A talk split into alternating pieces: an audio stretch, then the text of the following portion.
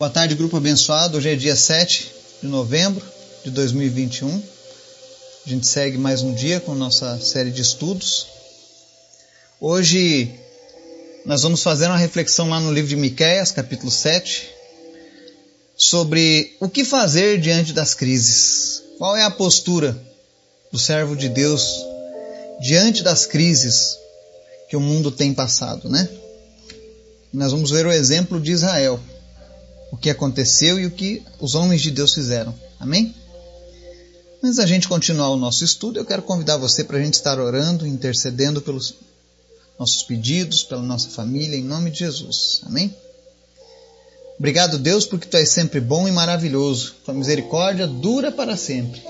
O Senhor é maravilhoso, o Senhor é benigno. Nós te amamos, nós te desejamos a cada momento, Senhor. Pedimos que o Teu Espírito Santo visite agora cada pessoa que ouve o nosso estudo, a nossa mensagem, que essa palavra seja revelada em cada coração, que o Senhor venha trazer entendimento, que o Senhor venha trazer renovo na vida dessas pessoas, em nome de Jesus. Te apresentamos os enfermos nessa tarde, que o Senhor venha trazer cura, restauração, em nome de Jesus. Fala conosco, Deus, através da tua palavra. É o que nós te pedimos em nome de Jesus. Amém texto de hoje, lá no livro de Miqueias, capítulo 7, não é um livro muito lido da Bíblia, mas é um profeta muito atualizado. Você vai ver, à medida que a gente lê esses sete versículos, parece que ele está falando dos nossos dias. E ele diz assim: Que desgraça a minha! Sou como quem colhe frutos de verão na respiga da vinha. Não há nenhum cacho de uvas para provar, nenhum figo novo que eu tanto desejo. Os piedosos desapareceram do país. Não há um justo sequer. Todos estão à espreita para derramar sangue, cada um caça seu irmão com uma armadilha. Com as mãos prontas para fazer o mal, o governante exige presentes. O juiz aceita suborno, os poderosos impõem o que querem, todos tramam em conjunto. O melhor deles é como espinheiro, e o mais correto é pior do que uma cerca de espinhos. Chegou o dia anunciado pelas suas sentinelas, o dia do castigo de Deus. Agora reinará confusão entre eles. Não confie nos vizinhos, nem acredite nos amigos. Até com aquela que o abraça, tenha cada um cuidado com o que diz. Pois o filho despreza o pai, a filha se rebela contra a mãe, a nora contra a sogra, os inimigos do homem são seus próprios familiares. Mas quanto a mim, ficarei atento ao Senhor, esperando em Deus o meu Salvador, pois o meu Deus me ouvirá. Amém? Aqui o profeta relata um momento em que Israel estava no auge da sua decadência. Isso aqui foi pouco antes de Israel ser deportada da sua terra natal por muitos anos. Isso mostra por que, que aconteceu tanta desgraça, tanta coisa ruim com aquele povo no passado. A ausência de Deus, a ausência do temor de Deus. E aí ele começa dizendo que colher frutos de verão na respiga da vinha, ou seja, é quando termina a safra, já foi colhido tudo e você volta para as árvores para ver se acha alguma coisa, ou seja, não encontra. E aí ele começa a falar algo sobre os piedosos terem desaparecido, sobre não haver mais pessoas justas, sobre as pessoas estarem degladiando umas com as outras. E aí no verso 3, a gente entende por que, que a Bíblia é um livro tão antigo e tão atual ao mesmo tempo. Ele diz aqui que o governante exige presentes, o juiz aceita suborno os poderosos impõem o que querem e todos tramam em conjunto. Ou seja, é uma realidade que infelizmente nós temos vivido hoje no mundo. Governantes aceitando propinas, presentes para que as coisas aconteçam, eu sei disso porque eu estou lutando há anos para para pleitear um, uma solicitação aqui no meu estado onde eu vivo. E a gente optou em trabalhar sem suborno, sem propina, fazendo tudo conforme manda a lei. E a gente vê que as coisas são morosas, demoradas. Não há interesse, porque eles criaram uma máquina para extorquir dinheiro das pessoas de bem. Então é um governante que exige presentes. São juízes que aceitam suborno. Talvez nunca tenha se falado tanto sobre juízes corruptos como nos nossos dias. Não estou dizendo que todos os juízes são corruptos. Eu conheço juízes que são homens de Deus. Que estão legislando segundo um direcionamento de Deus, um temor de Deus. Mas eu estou me referindo aqui na palavra aos que aceitam suborno, a essa justiça comprada, que de justiça não tem sido nada, infelizmente, especialmente na nossa nação. E aí ele segue: os poderosos impõem o que querem. Há quantos anos nós temos vivido debaixo desse julgo? E eu não estou falando apenas do Brasil, né?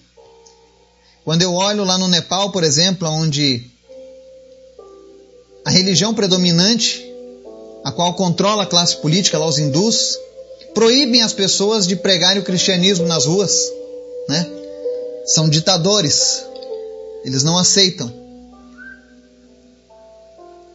E todos tramam em conjunto. Você vê que há uma trama global contra as coisas de Deus. Querem destruir a imagem da família, querem destruir os casamentos, querem tirar a feminilidade das mulheres,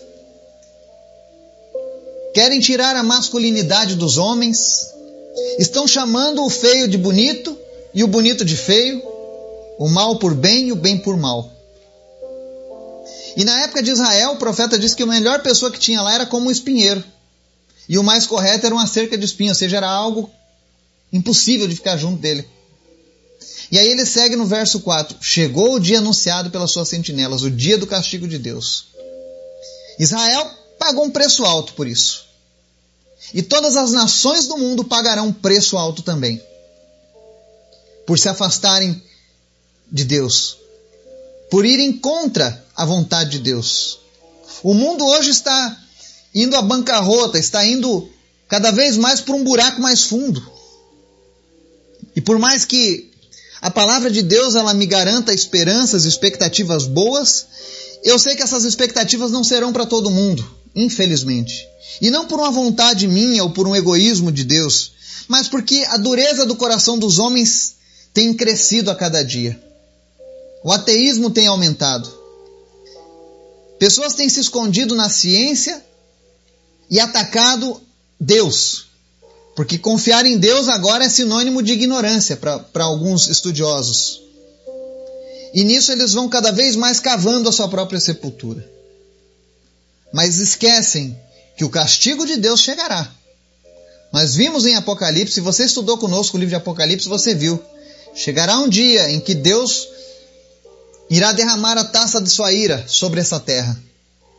E aí todos os impiedos, aqueles que foram iníquos, Aqueles que não se arrependeram, que foram duros de coração, que foram contrários a Deus e a Sua palavra, infelizmente pagarão um preço muito caro por isso. E aí ele fala aqui, seguindo esse estudo, nos versos 5 e 6, algo que tem sido alertado há muito tempo já. E eu não estou falando de pregações bíblicas, de mensagens, mas a nível de sociedade, a perda da nossa liberdade. Porque ele diz assim: não confie nos vizinhos nem acredite nos amigos. Tenha cuidado até mesmo com as pessoas que te abraçam. Filho despreza pai, filha rebela contra a mãe, nora contra a sogra. Os inimigos do homem são os próprios familiares. Eu estava lendo na história durante o período comunista na Rússia. Aconteceu muito disso.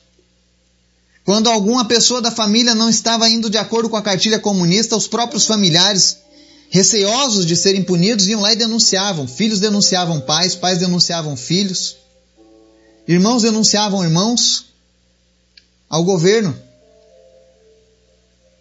Vizinhos, você não podia confiar em vizinhos. Pessoas que se achegavam a você. Israel passou por isso. E não era comunismo, não era socialismo, não era ditadores, não era fascismo, não era nazismo, mas simplesmente era a maldade do homem, o distanciamento de Deus. Quando essas coisas acontecem, fica notória a separação que o homem está tendo com Deus naquele momento. Nos Estados Unidos, por exemplo, depois do 11 de setembro, eles também criaram a lei que permitia essas denúncias anônimas de pessoas da própria casa. Então, filhos denunciavam os pais quando achavam alguma conversa suspeita. Olha que absurdo. E aí a gente, quando olha isso nas notícias de maneira separada, a gente não dá tanta atenção. Mas quando você coloca tudo num resumo, você vê que o mundo está se preparando para a volta de Jesus. E um dos indicativos de que o mundo estará pronto vai ser quando a liberdade for totalmente tomada de nós. Em muitos países já não existe mais liberdade para se pregar o Evangelho. No Brasil, durante a pandemia, a primeira coisa que mandaram fechar foram as igrejas. Interessante isso, né? Talvez quando a gente olha em separado a gente não nota, mas existe um agir das trevas por trás de tudo isso. Quando você vê o aumento dos crimes de corrupção, a impunidade, bandido sendo solto, essas coisas mexem com o nosso íntimo, mexem com a nossa vida. Dá aquela sensação de que tudo que nós estamos fazendo é em vão. E é por isso que Miqueias deixou essa palavra. Ele viu Israel entrando numa crise como a que nós estamos vivendo hoje no mundo. E aí no verso 7, ele nos dá a resposta do que fazer diante da, das crises. Porque ele está mostrando que, nos versos anteriores, que Deus está anunciando um juízo contra a corrupção e o pecado de, da, da nação de Israel. Assim como ele vai fazer isso com todos os corruptos da terra, com todos os pecadores da terra. E aí no verso 7 ele diz assim: Mas quanto a mim, ficarei atento ao Senhor. Então, quando estivermos diante das crises, a primeira coisa que nós precisamos fazer, segundo o profeta, é fique atento ao Senhor. Não perca o foco em Deus e na Sua palavra. Ele é a única, é o único alicerce no qual nós podemos estar firmados nesse momento de crise. Enquanto o mundo está aí desesperado, enquanto muitos estão em sofrimento, porque não enxergam a luz no fim do túnel, nós podemos nos, nos manter focados em Deus, firmados em Deus. Ele é um porto seguro para todos aqueles que se refugiam nele. Talvez eu não consiga salvar o mundo todo, mas eu vou salvar a minha família, eu vou salvar aqueles que estão próximos de mim. Eu vou salvar aqueles que estão na minha cidade. Eu vou trazer esperança para essas pessoas. Então, fique atento ao Senhor. A segunda parte do verso ele diz assim: esperando em Deus, o meu Salvador. Diante de crises, espere no Senhor. Não tome decisões precipitadas. Não se entregue ao desespero como alguns fazem. Eu lembro que no início dessa pandemia houve muitos casos de suicídio, pessoas que nem mesmo Covid tinham, mas porque perderam a esperança de um futuro melhor para elas. Já não tinham nada para se alicerçar. E quando vê, viram aquelas notícias terríveis, como foi anunciado no início, porque sim, no começo parecia que o mundo inteiro ia ser dizimado em questão de, de dias ou meses que era algo que nós não conseguiríamos mais parar e que a humanidade estava agora condenada à morte. Quem pegasse, condenado estava. Infelizmente morreram muitas pessoas. Nós oramos por muitas pessoas, alguns foram curados, outros não. Mas nós entendemos que existe um propósito de Deus, uma vontade de Deus sendo operada nesse momento. E que se nós fomos poupados estamos aqui com vida, é porque Deus ainda tem algo a ser feito nas nossas vidas. Essa é uma grande certeza que eu tenho para continuar esperando em Deus. Então, diante das crises, espere no Senhor. E aí ele segue finalizando esse versículo na parte C. O meu, é, o, pois o meu Deus me ouvirá. Se você estiver atento ao Senhor, esperando em Deus, que é o nosso Salvador, tenha certeza Deus nos ouvirá. Esse Deus nos ouvirá é a promessa de Deus de dias melhores. E nós temos uma promessa de dias melhores. Se não for nesta vida, será na próxima. Não tem problema. O apóstolo Paulo pensava que Jesus voltaria nos seus dias. Mas a esperança verdadeira dele não era de ser arrebatado, mas era de estar aonde Jesus estivesse. E é isso que nós precisamos ter certeza. De que se partirmos hoje, estaremos com o Senhor. Ou, se o Senhor voltar, para tomar posse daquilo que é dele, que nós estejamos do lado dele e não contra ele. Que sejamos filhos e não inimigos de Deus.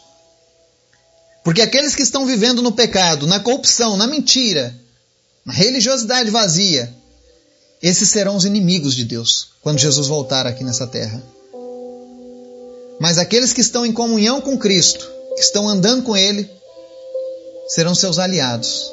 E esse é o desejo de Deus para mim e para você.